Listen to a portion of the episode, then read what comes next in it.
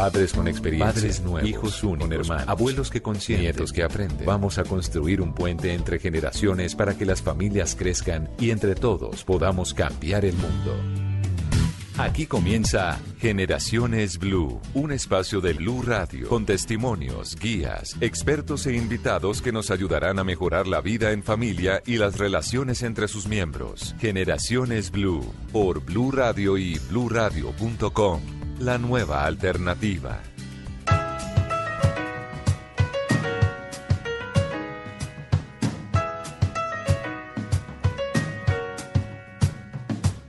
Dices que el sofá te trata bien, aunque sea un poco frío. La cama no está mal, aunque no estés. Lo hecho, hecho está, y la verdad, hicimos mucho daño. No busco a quien culpar, ya para qué. Pero siento que me marcho atrás.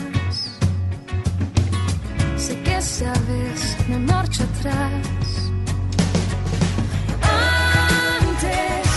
de que echemos las maletas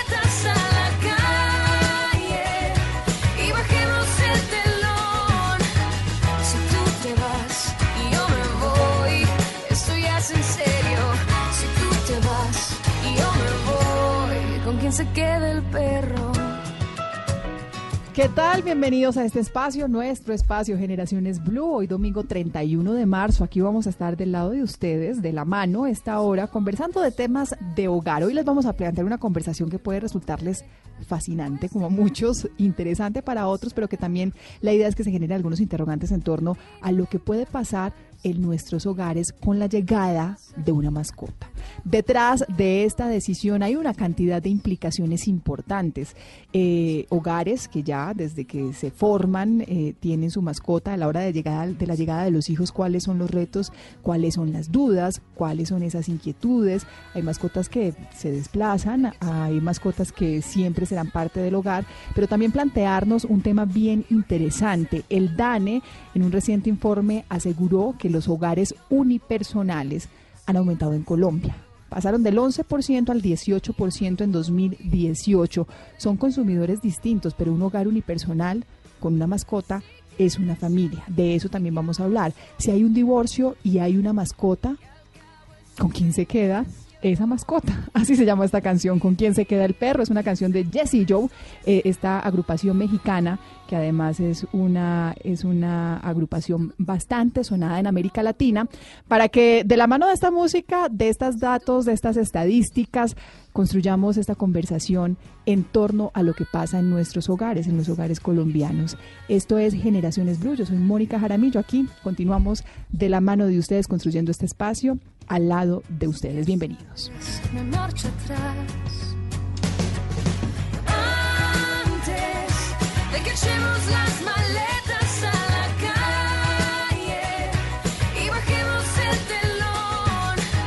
Si tú te vas y yo me voy, esto ya es en serio. Si tú te vas y yo me voy, ¿con quién se queda el perro? Esto es Generaciones Blue.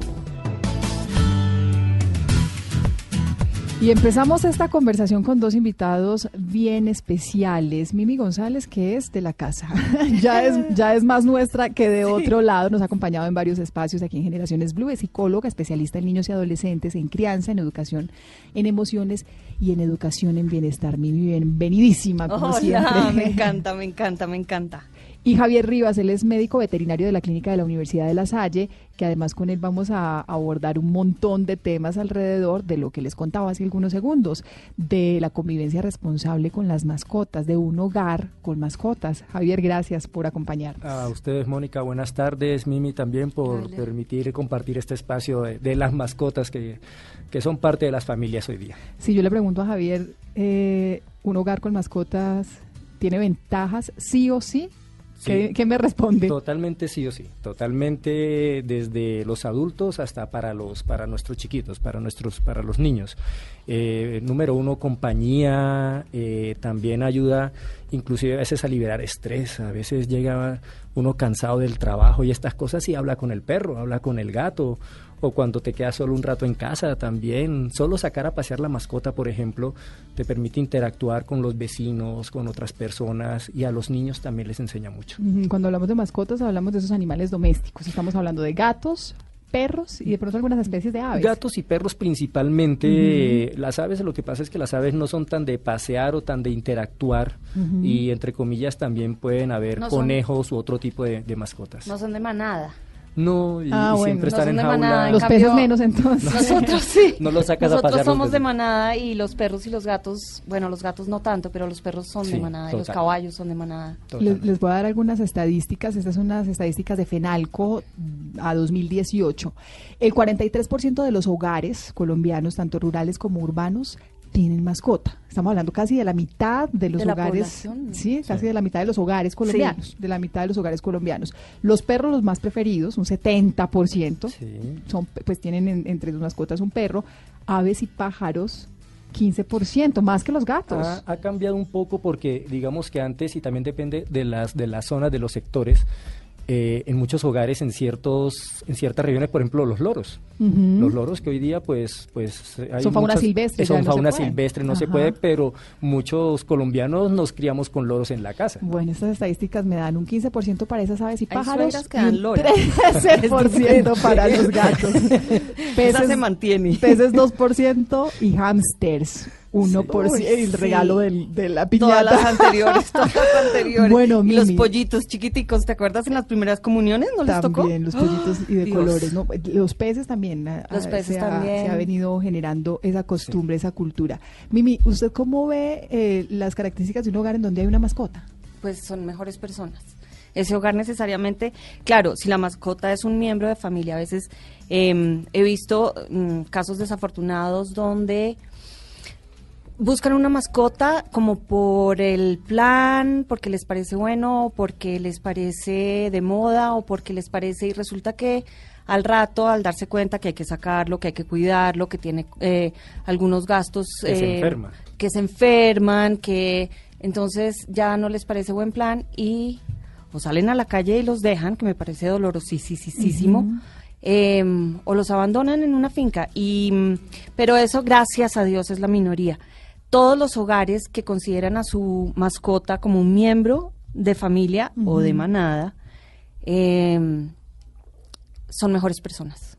Hay, hay, un, hay una pregunta que yo siempre me he hecho. Eh, a mí me encantan las mascotas. En mi hogar hay mascota. Eh, también tengo un hijo y, y de verdad la conformación de mi hogar incluye a la mascota. Incluye a la mascota. Y, y mi hijo tiene tres años y dice es mi hermanita peluda. Y así, y así lo entendemos. Así es. Pero, ¿qué pasa en un hogar Mimi en que, en que los papás nunca han tenido mascotas? Porque no quieren, porque no les gustan, porque les tienen miedo, por lo que sea, porque no quieren se- sentir ciertas responsabilidades. Y hay un hijo que ya está exigiendo una mascota. Y quiero, y Y quiero, quiero, y quiero, y porque me yo lo no, y regalan, porque y por todos- favor, ¿cómo- y yo lo cómo compro, mis ahorros. sus los, los vecinitos tienen perros Todo- y sí, salen todos al tienen perros, y yo no tengo perro. ¿Cómo, cómo Cuando, se cuando me ha tocado, cuando han llegado niños así y los papás o son alérgicos o la mamá siempre tuvo una aversión o tampoco le dejaron, etcétera, lo que yo hago, lo que sugiero hacer para lo que los- las personas que nos están oyendo y eventualmente se identifican es em, como hay tantas fundaciones y tantos hogares para perros, em, parte de la estructura familiar podría ser llevar a los niños a que ayuden a cuidar a los perros de ese hogar. Es decir, que vayan y pueden ayudar eh, a bañarlos, pueden ayudar a vacunarlos eh, al tiempo con los veterinarios, pueden ayudar a peinarlos, a jugar, porque necesitan sacar muchísima energía, tanto las mascotas como los niños. Eh, y entonces es una alternativa donde ganan todos. Ahora, a veces, em, la gran mayoría de veces, los papás terminan enamorándose de la mascota también. Es decir, les saca todo ese cariño y amor y ganas de protección y ganas de cuidado, protección y cuidado son diferentes y, y empiezan a poderlo compartir con el niño. Em, una mascota, como nunca crecen, es decir, ellos crecen en su propio desarrollo, pero para nosotros se queda, so- fue, es como si fueran niños de siete años siempre. Eh, son ingenuos, son espontáneos, son puros. Los niños de siete años son puros, ¿no? Y, y eso nos saca lo mejor de nosotros. Y a los niños, que son cachorros humanos, eh, porque somos de manada, Sí. eh, a los niños, y tal vez por eso los niños sienten, somos hermanos. Entonces los miembros hacen miembro familiar sin humanizar la mascota. Ay, eso que era- para allá iba con Javier. Para allá iba con Javier, porque es que también eh, es un desafío bien grande que tenemos cuando estamos humanizando las mascotas. ¿Cuál es el trato que debe darse pertinente a una mascota? Que haga parte de la familia, pero entendiéndola como mascota. No, digamos que no tenemos que ser extremistas en, en ciertos conceptos. Sí es cierto que los que tenemos perros, los que tenemos gatos, la mayoría duermen con nosotros, duermen en la cama, eso no lo podemos negar. Y, y sí, tú lo llevas, les compras ropa, le compras un juguete, lo llevas a peluquería. Eh, digamos que esas son cosas de, de, lo, de lo, entre comillas, lo cotidiano, que es parte de la higiene y de los cuidados normales. Humanizar la mascota es ir a veces a ciertos extremos que ya eh, las personas tienden a, a veces inclusive a tener conflictos con vecinos, eh, con otras personas por exagerar. Eh, hay personas, por ejemplo, ¿qué te digo yo? Que pueden, eh, sí, tratan a sus perros como, como un humano completamente, hasta el punto que pueden sentarlo en la mesa del comedor, que le dan el bocado, como decimos, de, de la, de la comida en su En plato, su plato. le dan de su cuchara y, y son cosas que ya, hombre, estamos hablando de higiene, de posibles enfermedades. Sí, mi perro es súper sano, yo lo cuido mucho, pero de todas formas son, son cosas a las que tenemos que tratar de, de no llegar. El, el, el planteamiento de un hogar con mascotas eh, es, es, es pertinente a la hora de, de pensar en hogar. ¿A qué me refiero? Cuando vamos a formar un hogar con una pareja.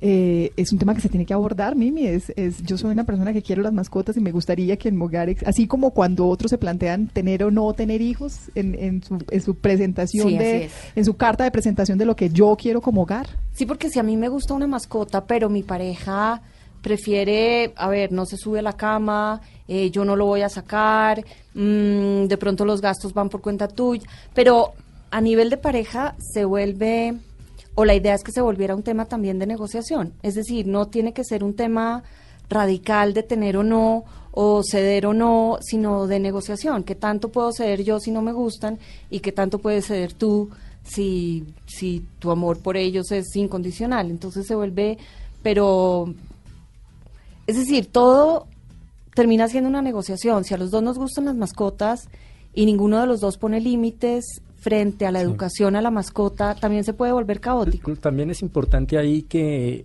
el estilo de vida que tenemos hoy día. Hoy en día el hombre y la mujer trabajan. El hombre y la mujer salen de la casa temprano, llegan por la noche, estamos, a veces se trabaja el, el fin de semana, entonces eh, a veces ese es el principal limitante de la mascota. Puede que los dos queramos una mascota, pero, pero ¿quién lo va a cuidar? ¿Cómo va a estar? ¿Va a estar todo el día, entre comillas, con un paseador o en una guardería? y, y entonces, pues... pues o ladrando en la terraza, se Exacto. vuelve un problema. E incluso cuando hay cuando ya hay niños, lo que decías tú ahora, Mimi, es, es una decisión que ya no es de la pareja, es una decisión grupal. Grupal. Eso no es qué perro le voy yo a regalar a mi hijo, es, es qué perro nos conviene. Estamos en un apartamento pequeño o estamos en una casa grande. eh, qué raza nos qué conviene, raza. porque la energía de algunos, Sí. el genio de otros. ¿Y qué tipo de mascota? Porque también podría uno adaptarse al gato que tiene unas Ah, no. comodidades distintas. Eh, Los gatos van a dominar el mundo. Los gatos están En Estados Unidos las estadísticas son al revés, ¿no? Son más gatos que perros. ¿Por qué? Porque es que el gato, el gato es alguien que llega a vivir contigo. O sea, tú lo llevas a vivir contigo. El gato no es tu mascota, tú eres la mascota del gato. Casi. Eso no es mito, es realidad. Sí, es, eh, entonces ellos, los gatos pueden estar, si están solos, están felices. Entonces el gato, el gato no es de tres comidas o dos comidas como el perro. El, el gato va y come cuando él quiere. Entonces tú le das la comida todo el día, él tiene su hay arenero. Esa es una ventaja, tiene su arenero y el gato está feliz. El gato está completamente feliz. En, en el momento de decidir tener una mascota en el hogar, Javier, eh, ya lo mencionamos eh, hace algunos segundos un poco, pero creo profundi- quiero profundizar en este tema. Eh, hay muchas personas que se dejan llevar por el impulso de un regalo de un, un cachorrito que acaba de nacer y que, y que me antojé de tenerlo, literal, me antojé de, de una época de Navidad en el que, en, que- en el que es bienvenido, sí. pero en el que no se analizan todas esas opciones que usted pone sobre la mesa y es la raza, el tipo de mascota y todo esto. Eh, cuando, cuando una mascota llega al hogar en esas condiciones, eh, ¿qué es lo que hay que tener presentes para que, para que no sea un antojo y un capricho más eh, y, y que no sea desechable Sí, a y ver, que no se genere un daño mayor en el hogar? tenemos la ventaja que podemos averiguar en internet como todo el mundo. Buscar razas y ahí encuentro una información. Listo. Oye, me gustan estas tres razas, quiero un perro de esto. Y ahí es importantísimo asesorarse con un veterinario. Eh, puede haber mucha gente que, que asesore, que venda perros o cosas, pero lo importante es asesorarse con un veterinario porque no solo es el comportamiento del animal, hay animalitos que tienen predisposiciones a ciertas enfermedades, a ciertas cosas. Por ejemplo, que un ejemplo, los bulldog, estos perritos chaticos que son no sé qué. Que de lo feo que- son divinos. Que entre comillas son muy bonitos, pero son pacientes que tienen muchos problemas respiratorios, a veces piel, ¿o no? problemas de piel también, exacto. Entonces, después, cuando empiezan los problemas, no solo eso, vuelvo y te digo, el cachorro ladra, los cachorros ladran por todo siempre y el perro sobre el día que llega a la casa es otro ambiente, se va a estresar, va a ladrar, los problemas con los vecinos, etcétera, y después cuando empiezan las enfermedades, que llévelo al veterinario, que es un gasto, o sea, es- o sea, tener que- un perro es una responsabilidad. Cuando cambian de pelo, solo eso. Los perros cambian de pelo eh, periódicamente y no todo el mundo tiene la Paciencia, tolerancia la paciencia. a- al cambio, A la ropa con pelo. A, a todo, al sofá, a la nevera. Pero al- hay alrededor de esto, Mimi, y eso me gustaría hablarlo con usted en unos segundos porque, porque antes voy a poner algunas apreciaciones de nuestros oyentes eh, eh, como, como para ir pensando en este tema, este, este tipo de responsabilidades, de asumir gastos, de llevar a la mascota al parque, de quién lo acompaña, de no se puede quedar en la casa, sirve como preparación a un hijo. Total. Bueno. Pero total. Bueno, y de, y de, y también de preparación de la pareja, de tenernos paciencia o no con el Sí. pelo, de quién recoge, de quién no. De convivencia. Convivencia. Bueno. Todo esto es convivencia. Estuvimos eh, en las calles hablando también con la gente, con quienes nos escuchan y les hicimos esta pregunta, si consideran importante para el desarrollo de su hijo, para el hogar, incluir una mascota en la familia. Esto nos responden. Bueno, sí considero que sea importante porque oh, las mascotas ayudan a los niños a que desarrollen su parte social. Además, ellos aprenden muchos valores y deberes. Sí, es, considero que es importante que un niño tenga una mascota debido a que eso le ayuda a generar responsabilidad y sensibilidad. Sí, considero muy importante para el desarrollo de mi hijo incluir una mascota. De hecho, em, cuando lo tuve, eh, fue una de las primeras cosas que pensé. Tengo un Bull Terrier, ya lleva seis años acompañando a mi hijo y ha sido eh, su mayor compañía, su mayor alegría. Eh, juegan, también le ayuda a desarrollar eh, ese instinto por respeto por los animales. Entonces, sí me parece muy importante tener este vínculo entre los animales y nuestros hijos. Bueno, ahí coincidimos en, en varias de esas respuestas. Claudia Lucía Barreto es médica pediatra de la Universidad Nacional, es miembro también actual de la Junta de la Sociedad Colombiana de Pediatría Regional en Bogotá y la llamamos porque hay varias preguntas en torno también al manejo responsable de esa relación entre mascotas y niños. Doctora Claudia, ¿qué tal? Buenas tardes, gracias por acompañarnos. Muy buenas tardes a todos. Eh, Mónica, muy amable por su invitación. Eh, yo me encuentro aquí, pues, telefónicamente, pero con muy gustosa de responder sus inquietudes. Muchas gracias, doctora. Empecemos a hablar de las alergias. Una mascota en casa. ¿Hay, ¿Hay un momento clave para identificar esas alergias y hacer algún tipo de prevención o cómo se manejan las alergias cuando hay mascotas en el hogar? Sí, eso es una gran preocupación en los padres.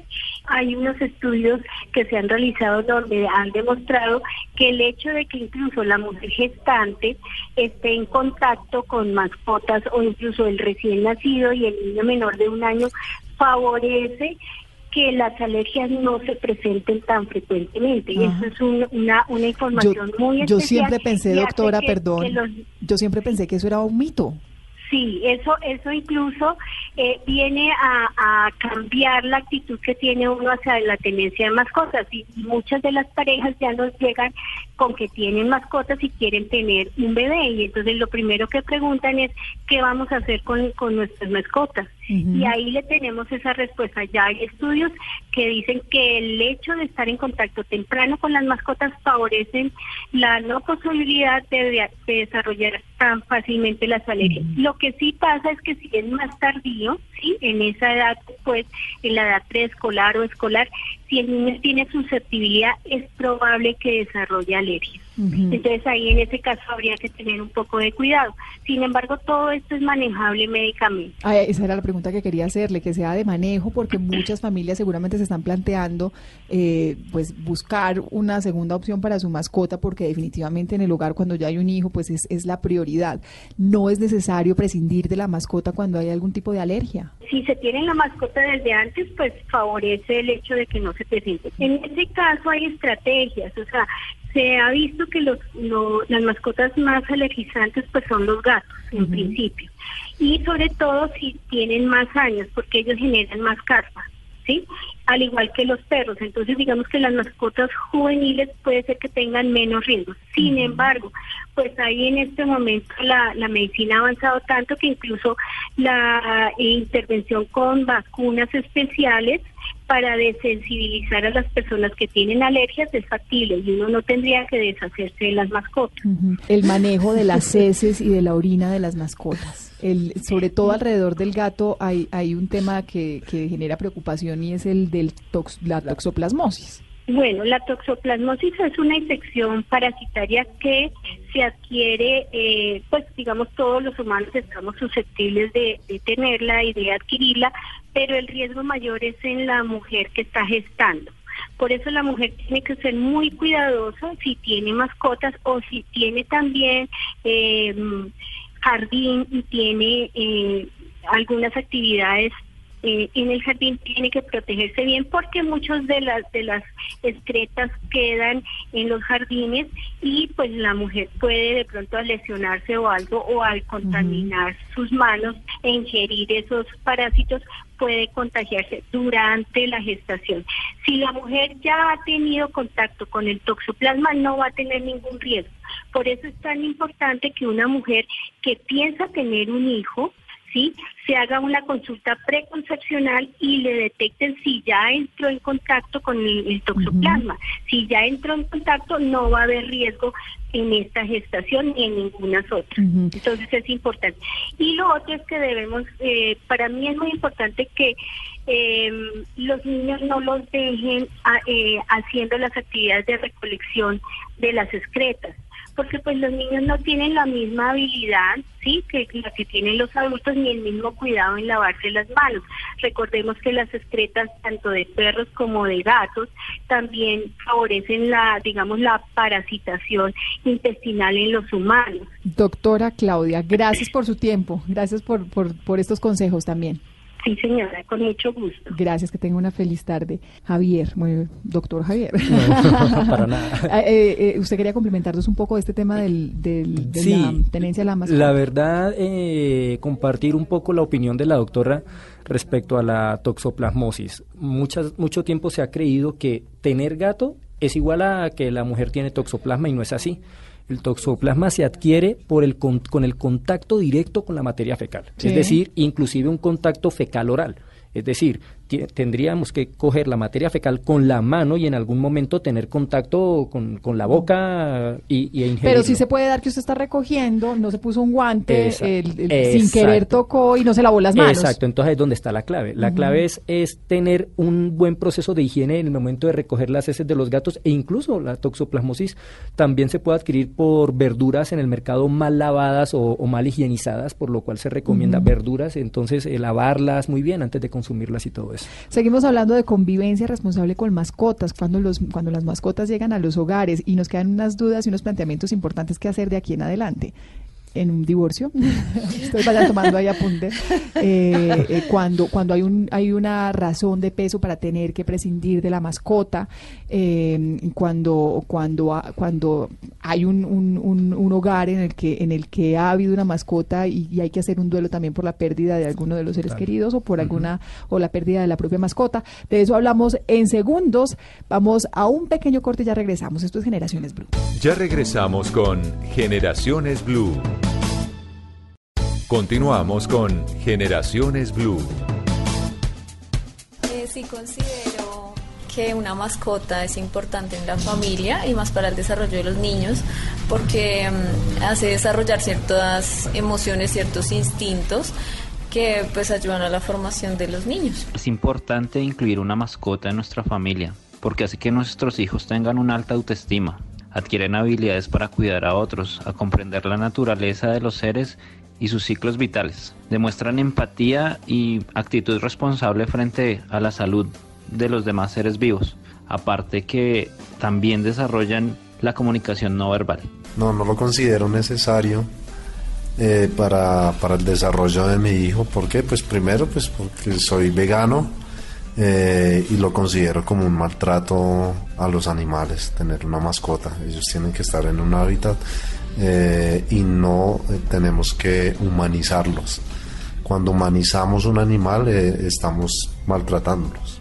Entonces, por esa razón no, no estoy de acuerdo. Bueno, de un lado y de otro. La pregunta también la hicimos en Twitter. Los invitamos a que participen y esa pregunta si considera importante para el desarrollo de sus hijos incluir una mascota en la familia.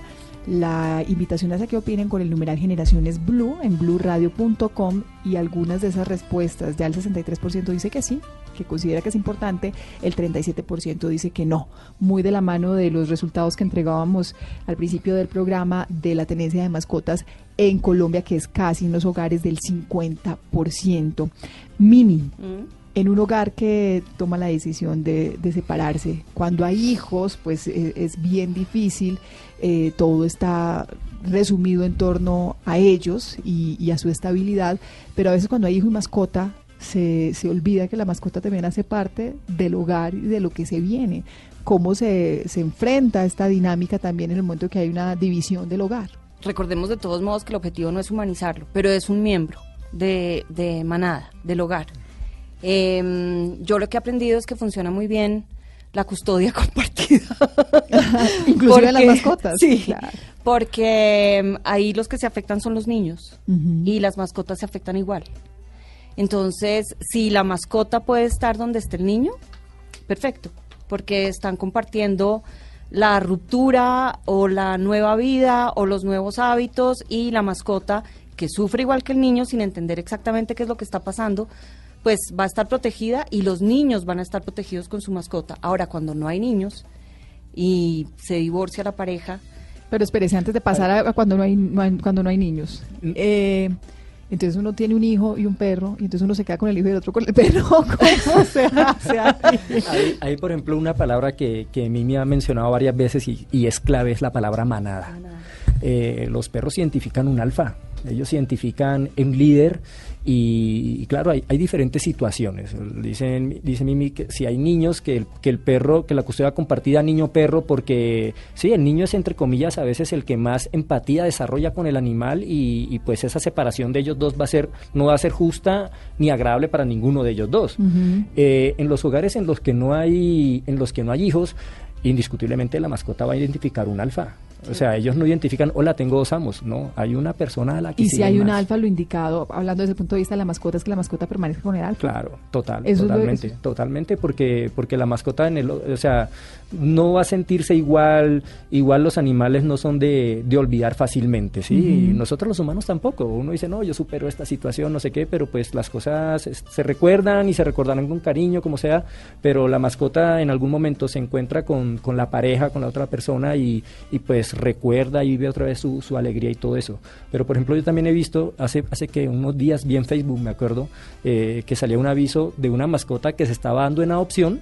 Era un Golden Retriever, se estaba dando en Ujú. adopción porque se estaban separando la, la familia y nadie quería quedarse con el perro. Oh, Entonces tenemos todas las, todas las, o sea, Qué todo- dolor. todos los panoramas, ¿no? Nadie Qué queda- y, y bueno, y, y eso eh, desde el punto de vista de los niños, ya a mí nos hacía también un panorama, pero para profundizar más en ese tema, eh, si decidimos entonces que en el hogar hay, hay, hay un hijo y hay una mascota, y ya la recomendación pues desde la medicina veterinaria es la mascota debe permanecer con el alfa, Con el líder. con el líder de la manada, eh, pues el hijo obviamente se, se, se determina en condiciones distintas con quien corresponde y con quien tenga los elementos para acompañarlo. En la mayoría de los casos se le da esa patria potestad a la mamá. eh, y supongamos que quedan los dos en hogares distintos, se debe procurar espacios juntos para que el niño no tenga que asumir, además de la separación de sus papás, la separación con la mascota. de manera permanente. Por eso yo voto, aunque digamos el alfa siempre va a ser el alfa, muchas de las veces que muchas veces cuando se separa una pareja es porque los dos son alfa. Y, y entonces no pudieron ponerse de acuerdo en qué negociar y qué no desde lo alfa. Em, pero una manada para que funcione tiene que tener un alfa y tiene que tener una jerarquía, porque es decir, eso en nosotros y en, y en empresa y en lo que estamos eh, educando ahora es saber cooperar y saber cooperar y vivir eh, y convivir es saber eh, reconocer jerarquías. No, no es una, no es un tema de obediencia, sino reconocimiento de jerarquías. Entonces, los niños a su vez pertenecen a la misma manada, reconocen el mismo alfa, necesitan protección y cuidado, que es diferente entre hembras y machos. Los machos, los alfa protegen y proveen, las hembras cuidan y, y amamantan, es decir, eh, eh, alimentan. Entonces, eh, los miembros de la manada saben que eso es así. Por eso nos dan a los niños generalmente la pata potestad a las mamás y no a los papás, pero no porque se necesiten menos los papás o, menos presencia, igual con los perros. Entonces, por eso yo voto, a pesar de que se necesite el alfa, porque da más seguridad en términos de protección y de provisión, de proveer, em, que el niño y el perro queden juntos y van a donde el papá cuando toca el papá y a donde la mamá cuando toca la mamá, pero juntos, porque están pasando por lo mismo además.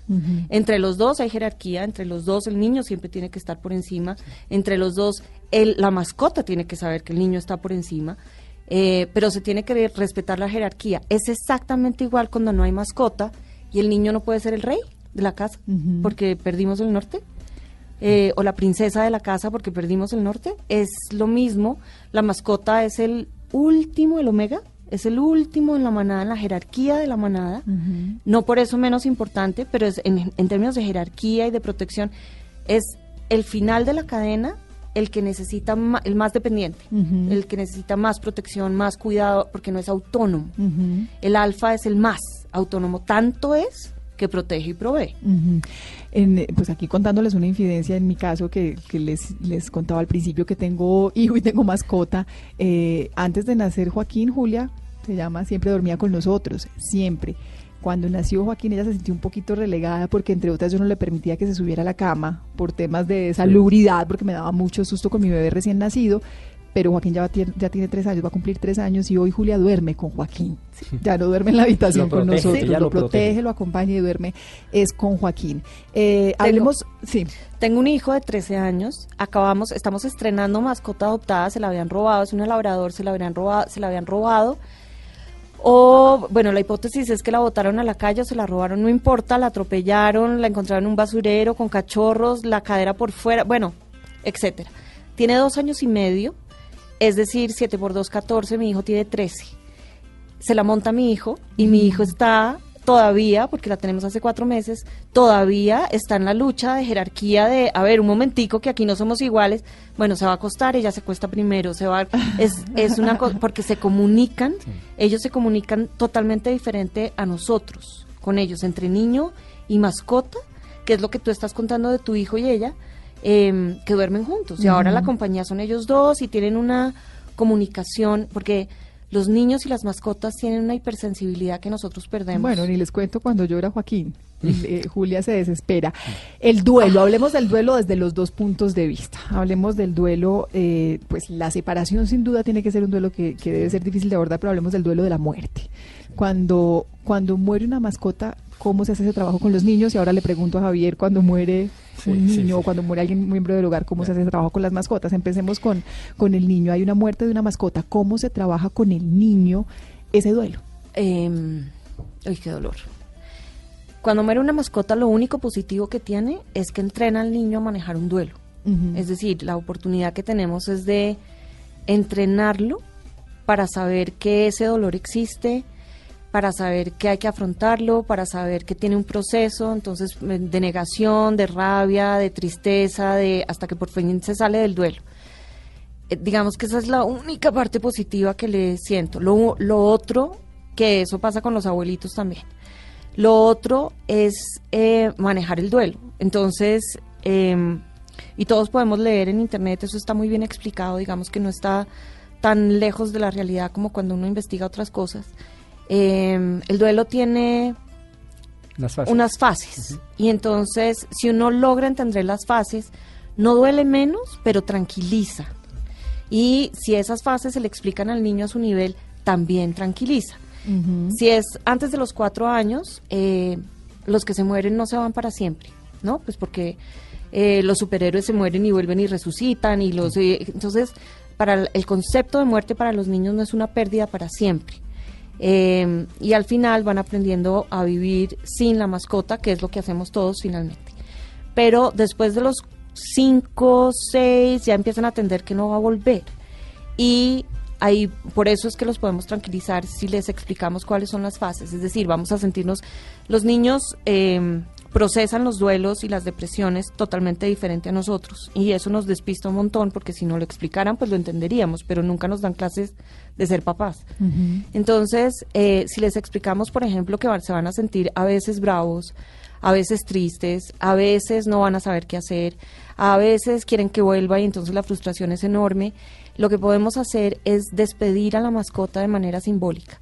La vamos a escribir una carta, le, si no saben escribir entonces le hacemos dibujos, le vamos a desear lo mejor, en el cielo va a estar con todos sus amigos, eh, bueno, y entonces escriben unas cartas espectaculares También hay películas, ¿no? y De- las quemamos. Sí, porque los... de los- niños, todos los perros van al cielo. y- Todos los perros van al cielo. Y, y las quemamos. Y la carta se vuelve humo y cenizas. La carta al volverse humo, el humo sube al cielo. Y entonces la carta y los deseos van a estar con él, con, la, con la mascota. Eso se hace con los duelos con los niños, del abuelito, de, uy, Dios mío, de alguno de de los papás. de lo- sí. Le vamos a escribir una carta espectacular, que son los deseos que nos va a hacer mucha Igual, falta. igual Uf, partir de la recomendación de siempre y es eh, Con la no tener miedo a hablar de la muerte. y con la verdad. Y Cuando los perros se mueren, hay que decirles la verdad. Sí, se murió, se, fue. no, es que ni idea, no, no, se murió, se fue, igual que las mamás, igual que los papás, igual que, o sea, hay una pérdida y lo que necesitamos es aprender a vivir sin esa persona o sin la mascota.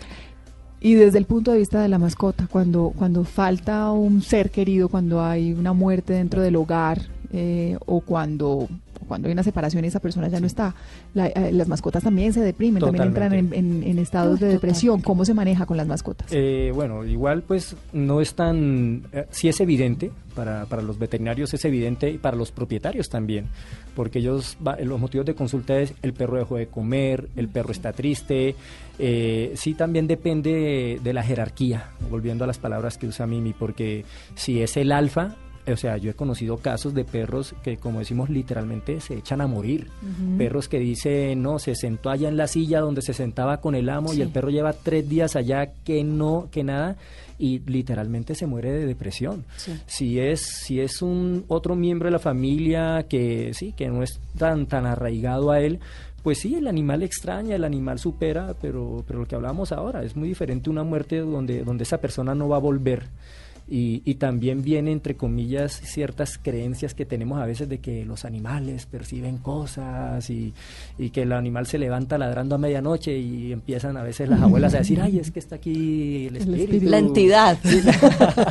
Ellos están aquí. Eh, pues son, son muchas cosas que, pero los animales generalmente lo manifiestan es con depresión, dejan de comer y, lo- y tal vez lo que dice Mimi, no vamos a, el animal no va a dibujar ni va a hacer una carta, pero vamos a sacarlo al parque, vamos a interactuar actuar, no hay que tomar medidas apresuradas. que es una medida apresurada? No, voy a llevarle otro perrito. No. Voy a comprar otra mascota y después terminamos de, de pronto eh, encartándonos y complicándonos por, por querer que es lo que pasa siempre con los duelos, que si uno no hace el proceso de un duelo y lo cierra, eh, pueden reemplazarle mm, Sí. con 100 perros y no cerró el duelo. El, en, en el caso contrario, cuando hay un apegamiento, cuando hay un apego demasiado fuerte, cuando se convierte en dependencia también, ¿cómo se maneja? En dependencia de los, Del- de del- la de los hijos hacia la mascota o de, o, bueno, las mascotas sí tienen Es- una dependencia normal, Total. pero, Claro, porque pero de- de un hijo hacia la mascota. es em, problema de los padres, ¿no? Eso necesitamos revisarlo nosotros porque si estamos dejando que em, toda la alimentación emocional, la alimentación de espíritu, la alimentación de disciplina, es decir, todo lo que nos alimenta nosotros estamos dejando que lo provea una mascota, pues tal vez no estamos, eh, tendríamos que cambiar nuestras nuestros hábitos de crianza un poco porque ninguna relación de dependencia es buena, ninguna, ni con el marido, ni con la mamá, ni con el hijo, ni con el esposo, eh, esposo y marido es lo mismo, ¿no? no necesariamente. Con el esposo y con el marido. Con el esposo y con el Con marido. el, con el novio. Tengo dos, esposo y marido. Y novio. es una buena forma de verlo. Em, pero ninguna relación de dependencia y lo que tenemos con las mascotas es una relación donde se benefician las dos partes. Yo me relaciono, de- yo me beneficio de tener una relación con mi mascota y viceversa. Pero si la relación es de dependencia, dejo de ser sana. Pero ¿sabes qué puede pasar ahí también? Por ejemplo, volviendo al, al estilo de vida que tenemos hoy día, de tanto trabajo, que los niños en el colegio, que a veces el niño lo recoge una persona y lo acompaña. ¿Quién está siempre en la casa a veces? La mascota. Y entonces los- el niño llega que a abrazar al perro, a estar con el perro, mientras no sea entretenerse con el celular o con videojuegos. Y, y lo que tú dices, va a generar una etapa. dependencia mucho mayor hacia la mascota. Y a veces los papás llegan, eh, un poquito de cariño, la comida y todo el mundo a dormir. Y entonces el- la relación de amor la está compartiendo mucho más es con su mascota. ¿Cómo se maneja la adopción de una mascota? Porque son, son mascotas que ya llegan eh, con un carácter, normalmente son, son ya animales grandes, ya con, con mañas, con Sí. vicios. ¿Cómo se debe manejar eso dentro del hogar cuando llega una mascota adoptada? Número uno, decidir adoptar una mascota, lo que hablamos ahora es una decisión del equipo, de la familia, de, la, de la manada que vamos a ingresar a otro miembro. Entonces, eh, debemos ir todos, debemos ir todos a escoger el perro entre todos. Eso es un error que se comete frecuentemente, lo que decíamos al principio de diciembre, que voy a regalarle y llega el papá con un perro allá a la casa que nadie ha visto y el papá lo compró porque se le pareció bonito. No, realmente es un perro de moda. que debemos escoger todos, o inclusive cuando hay niños, que el niño diga, yo quiero este, me gusta este, bueno, mira, vamos a escoger un perro pequeño porque vivimos en un apartamento, ¿sí? O tomar todas las, las- la- asesorarse bien. En el caso de, la- de las mascotas adoptadas, primero, pues generalmente los sitios de los hogares de mascotas y estas cosas, ellos hacen una preselección. Es decir, eh, saben que son animales sanos. Obviamente, si son animales con problemas de temperamento, con problemas de esto, son animales que ellos hacen trabajos previos de, De adaptación. de adaptación del animal, que probablemente no es culpa del animal. Probablemente ha sido un animalito que ha sido maltratado, Maltratado. que ha sido abandonado y, y- y todo es a la defensiva. ¿sí? Y en mi experiencia, yo te digo que yo no sé qué pasa con esos animales adoptados. Esos llegan y parece que, que tuvieran un chip que, que hace clic Siempre sabe. Mira, tú tienes un perro que tú lo tienes desde pequeño y educarlo es una pesadilla. Llega un momento en el que tú dices, este no, no voy a poder, no lo voy a lograr. Pero llega un perro adoptado y ese día tú le dices, siéntate, solo hablarle, y el perro se te sienta. Sí. Tú le dices, oye, espérame aquí, y el perro es, es una cosa Exacto. loca, como, Impresionante. como dice, sí, o sea, se- se- depende, pero, Pero sí, pero es todo un proceso y, y hay que hacerlo bien, asesorándose, lo vuelvo y repito, tanto por el médico como por las, generalmente estas fundaciones tienen médicos veterinarios y todas estas cosas, e incluso también por, por psicólogos o, o terapistas. Y que no puede ser el alfa. Es decir, si el perro viene de una manada alfa y no sabíamos, pues porque está en un hogar, pero tiene un carácter alfa y el alfa del- de la familia, el papá o las mamás que son muchas veces alfa en los matriarcados y, eh, y entre los dos alfas no se entienden, la tensión automáticamente, normalmente el perro es más inteligente en E ese incluso, caso. e incluso si la familia es primípara en este asunto de las mascotas, eso también puede, puede complicar mucho la situación, porque dificulta la, compres- la comprensión de muchos eventos. La ventaja entre comprar, perdón, Mónica, la Adelante, ventaja entre Mimi. Entre comprar y adoptar es que los que se van a adoptar normalmente como ya son grandes, es decir, tienen dos años, un año, es decir, ya pasaron la etapa en que se comen el apartamento y que muerden todo. Los zapatos. Y eso hace que sea más fácil la adaptación tanto de la familia al perro como del perro a la familia o del bueno, los gatos son los gatos no se comen la casa, pero bueno, se cuelgan de las cortinas y De los de sofás. los sofás y mm, la- decoran diferente, ayudan a la decoración. Tienen otro estilo. Se nos está acabando el tiempo, pero no, no quiero no quiero que nos vamos sin, sin sacar una conclusión de lado y lado, de, de pensar en torno a una reflexión final de este tema de la convivencia responsable con las mascotas en el hogar, Mimi. Em, nos hacen mejor personas, nos exigen lo mejor de nosotros, nos educan, nos hacen tolerantes, nos hacen pacientes, nos hacen, hacen, nos forman como mejor personas y nos ayudan a formar a nuestros hijos como mejor personas. O sea, sí, mascota Pero hogar. absolu- así sea un pescado, Así sea. un beso. así sea un pescado. Y Javier, Pues una mascota es un miembro más de la familia, es un miembro más que cuando se enferma tenemos que estar ahí, que cuando quiere algo tenemos que procurar su bienestar. La palabra que quiero dejar aquí de pronto es bienestar. Tenemos que procurar el bienestar y más que él depende 100% de nosotros y no se expresa de la misma forma. Un niño te dice me duele, no quiero. Una mascota simplemente deja de comer y, y no es que deje de comer, bueno, ¿qué está pasando? ¿Sí? Entonces, tal vez es, es que, que compartamos que es una responsabilidad y que necesitan muchas cosas, no es una carga. Decidir tener una mascota es, es algo que en algún momento nos va a brindar alegría, nos va a brindar muchas emociones, pero, pero que necesita sus cuidados y estar pendiente de ellos. Javier, gracias por su tiempo. Gracias por A acompañarnos. ustedes, Mónica, Mimi, de verdad, por, por, por estar aquí y por, por este espacio tan agradable. Mimi, uno- gracias. Muy juicioso un domingo usted acá. delicioso, Sí. gracias, Mimi. Bienvenidos siempre a ustedes, Bueno, gracias. no, a ustedes. Adiós.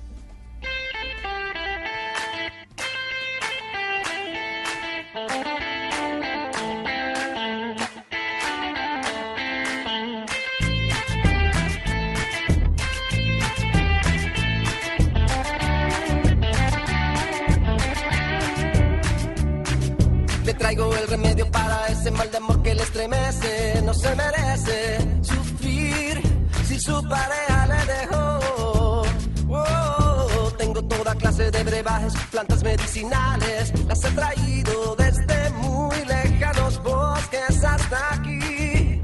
Soy hierbatero, vengo a curar su mal de amores. Soy el que quita los dolores y habla con los animales. Dígame de qué sufre usted.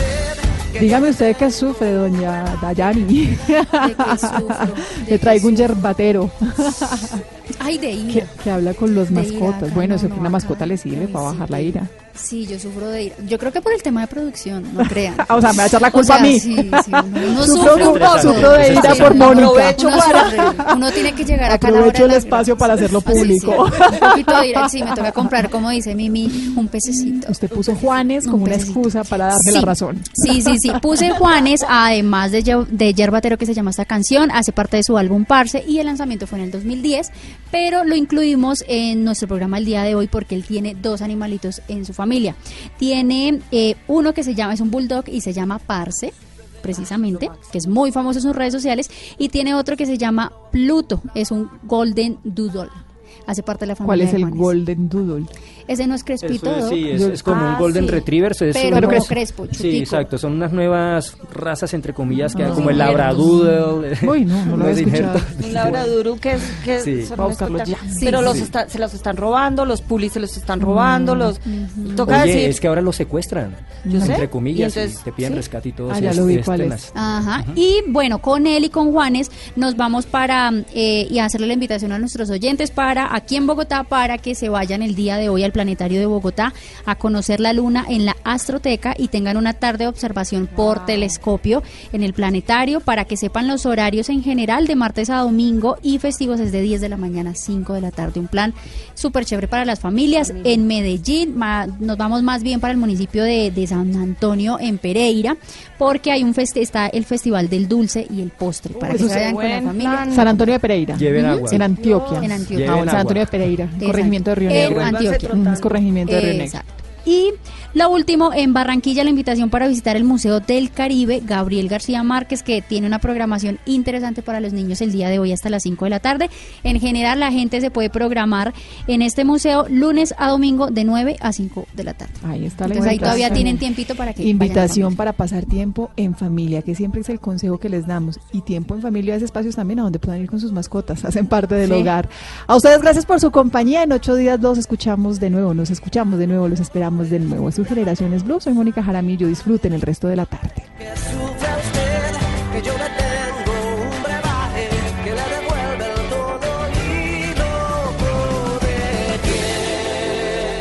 Esto es Generaciones Blue.